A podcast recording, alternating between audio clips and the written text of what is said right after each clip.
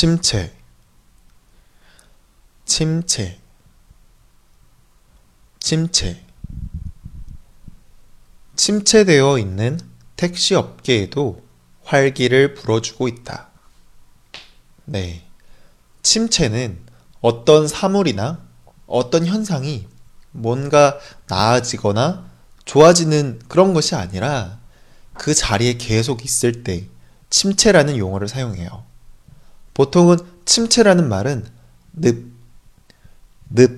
늪이라는 말과 많이 같이 쓰는 것 같아요.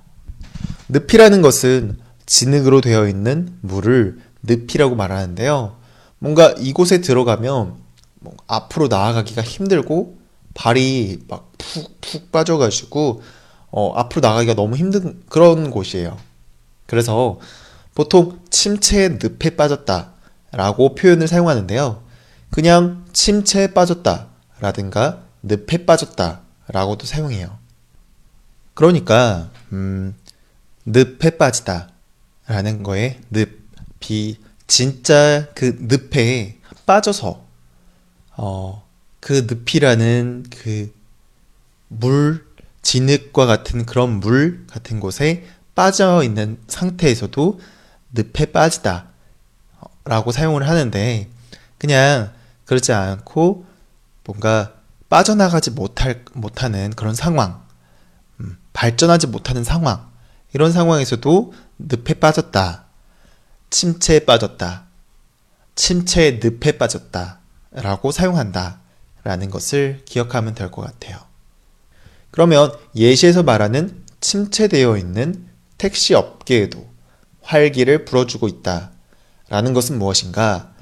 네. 이 말은, 어, 택시 일을 하는 그런 산업이 그동안 발전하지 못하고 있고, 뭔가 나아지거나 그러지 못하고 있는데, 발전하고 있지 못하는데, 음, 어, 나아지지 못하는 그런 환경에서 벗어날 수 있게끔 활기가 생기고 있다.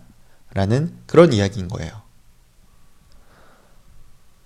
침체되어 있는 택시 업계에도 활기를 불어주고 있다.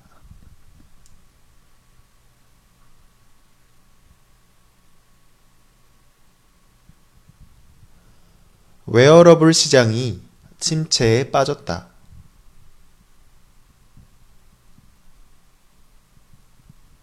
웨어러블 시장이 침체에 빠졌다.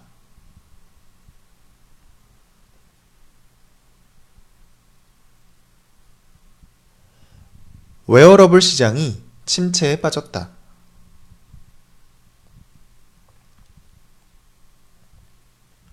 그 축구팀은 연달아 패배하면서 침체의 늪에서 빠져나오지 못하고 있다.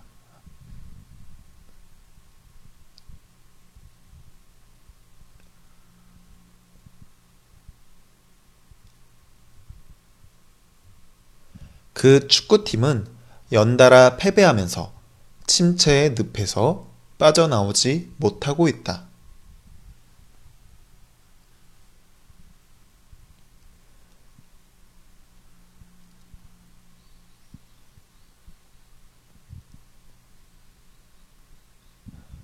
그 축구팀은 연달아 패배하면서 침체의 늪에서 빠져나오지 못하고 있다.